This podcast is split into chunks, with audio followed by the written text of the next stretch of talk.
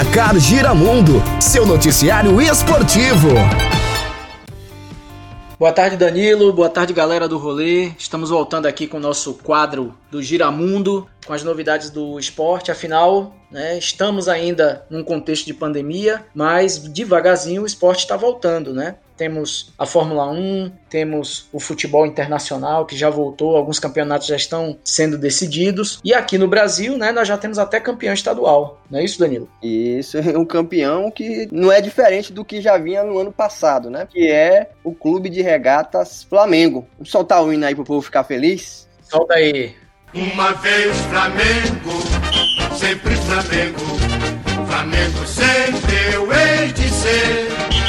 É o meu maior prazer vê-lo brilhar, seja na terra, seja no mar.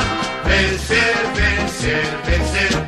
Uma vez Flamengo, Flamengo até morrer que faturou mais um campeonato carioca, venceu os dois jogos da final contra o Fluminense, né, nesse retorno do futebol brasileiro. A gente pôde acompanhar, eu particularmente acompanhei Baqueiro só a partida de quarta-feira, que foi que foi transmitida pelo SBT, porque a gente sabe que o Flamengo entrou numa briga aí com a Globo e aí passou que dois jogos foram transmitidos pela TV do próprio clube, né, a TV Flamengo, e um jogo foi pela TV Fluminense, também baseado nessa nova medida provisória provisória aí que deu aos clubes mandantes o direito de escolher quem eles querem que transmitam o jogo. E para falar a verdade, no jogo que eu assisti, que foi desta quarta-feira, o Flamengo tem um time muito superior ao do Fluminense, né? Isso é verdade. Mas o futebol que eu ouvi do Flamengo foi um futebol um pouco diferente do que a gente estava acostumado antes da pandemia. A gente entende que esse período também gerou muito tempo parado, tem que recuperar o ritmo e tal, mas foi um jogo assim meio morno.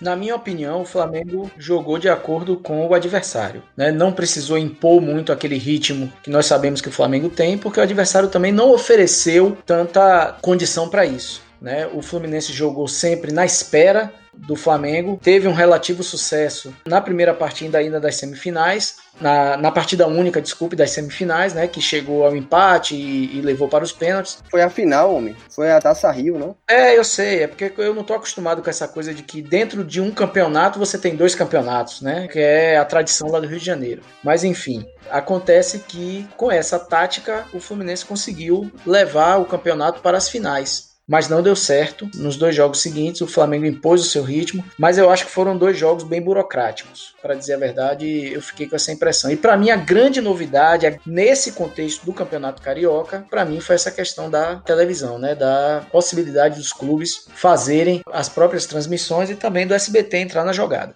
Também a novidade foi justamente os protocolos de segurança, o estádio vazio, todo mundo mantendo o distanciamento fora do campo de jogo, sem entrevista no final e todo mundo também fazendo exames de detecção da Covid antes do jogo. Essa é uma realidade que a gente vai ver ainda nos campeonatos estaduais que retomam suas atividades nesta semana que vem. Um deles é o Campeonato Paulista, que vai ter logo, acho que é Corinthians e Palmeiras na quarta-feira, né? Isso, dia 22.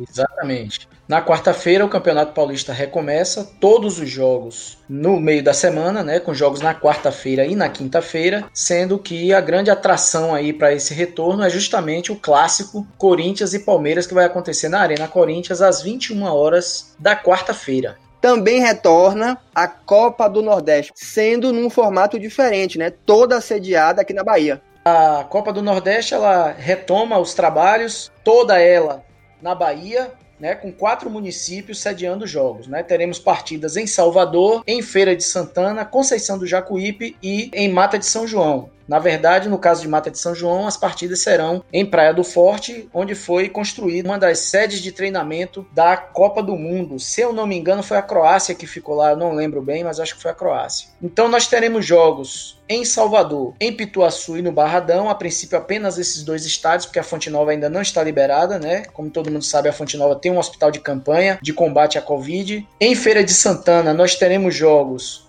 na Arena Cajueiro e no famoso Joia da Princesa, Conceição do Jacuípe no Valfredão e, como eu tinha dito antes, o Centro Esportivo de Praia do Forte também vai ceder partidas.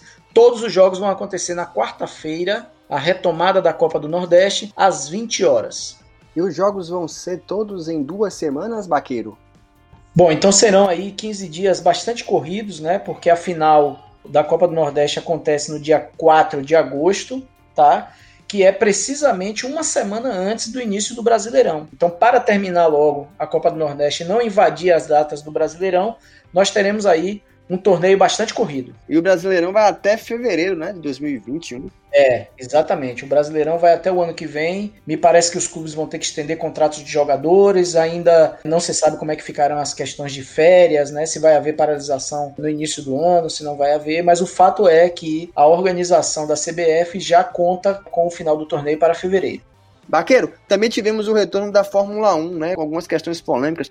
Exatamente. Na primeira rodada, e eu digo primeira rodada porque nós tivemos pela primeira vez na história duas corridas seguidas no mesmo autódromo, né? Foram nomes diferentes, né? Grandes prêmios com nomes diferentes, mas aconteceram no mesmo autódromo e no, no intervalo aí de uma semana. E na primeira corrida, o multicampeão Lewis Hamilton convocou os colegas para fazer uma manifestação contra o racismo. Né? Todos foram para a manifestação, mas nem todos acataram a ideia de fazer a saudação, que é ajoelhar-se e colocar o punho para frente. Né? Então já começamos com polêmica e, para não mudar a história das coisas, com vitórias das Mercedes em ambas as corridas. Bottas na primeira e Hamilton na segunda corrida. E a Ferrari bem atrás, então o campeonato provavelmente nós vamos caminhar aí, né, se nada é errado, pro heptacampeonato de Lewis Hamilton numa temporada com 7, 8, 10 corridas. É, e é importante dizer isso, né? Porque a temporada começou, na primeira semana estavam confirmadas oito corridas, né? E entre a primeira e a segunda semana, duas corridas outras já foram confirmadas. Então nós teremos aí 10 corridas. O que é certo é que não teremos neste ano corridas no continente americano. Isso aí já está definido pela FIA. Não teremos corrida nos Estados Unidos, não teremos no México e não teremos no Brasil. Então por hoje é só, né, Baqueiro? Temos o retorno do Baianão, não podemos esquecer. Campeonato Baiano é mesmo. O retorno do Baianão vai acontecer um dia depois do reinício da Copa do Nordeste. Né? Então, na quinta-feira, dia 23, todos os clubes atuarão às 16 horas, com destaque aí para as duas partidas dos principais clubes do nosso estado. No Barradão, nós teremos o Vitória contra o Bahia de Feira, jogo decisivo para ambos os clubes, né? Porque o Vitória está em quarto na tabela, o Bahia de Feira em terceiro, ambos com 11 pontos. Então, quem ganhar aí praticamente já se garante nas semifinais do Baianão. E o Bahia, que está numa situação um pouquinho mais folgada, vai jogar em Pituaçu, porém com o mando de campo do Atlético de Alagoinhas, que também tem 11 pontos, está em quinto colocado, o Bahia está com 15 pontos, então se o Atlético de Alagoinhas vier a ganhar, vai gerar um salseiro aí na tabela do campeonato baiano. E aí, vamos ver como é que vai ser esse campeonato baiano né, para ver quem vai ser o campeão neste ano que os campeonatos estaduais vão terminar em julho e agosto. Tem um detalhe aí, só para finalizar, né? O Campeonato Baiano está com suas datas já todas definidas, porém o Jacobina entrou na justiça para que o campeonato não continue, porque como lá no município tem sérias restrições, estamos lá em Jacobina praticamente em lockdown, ou como diriam os baianos raiz, estamos em tranca-rua, então não está podendo haver treinos em Jacobina. Na verdade, o Jacobina queria que não tivesse time rebaixado este ano, porque ele é o último colocado com apenas um ponto. Exatamente. O Jacobina e o Docimel. Os outros clubes não cederam e aí ficou esse impasse Espero que a gente não termine 2020 como 1999, em que o Campeonato Baiano até hoje não tem campeão. Já foi decidido, né? O título foi dividido entre Bahia e Vitória, mas ficaram anos aí na justiça aí para se chegar a essa definição que é triste pro futebol. Vaqueiro, muito obrigado, viu, pela sua participação aqui com esse giro esportivo. Se despeça aí. Valeu, valeu. Bom saber que o giro esportivo está voltando, embora particularmente eu acho que o esporte não deveria voltar ainda, mas tudo bem. Já que voltou, vamos voltar também com o nosso placar Giramundo, né? E bom restinho de sexta-feira aí para todo mundo. Um abraço grande. Rolê, seu programa com informação e entretenimento no fim de semana.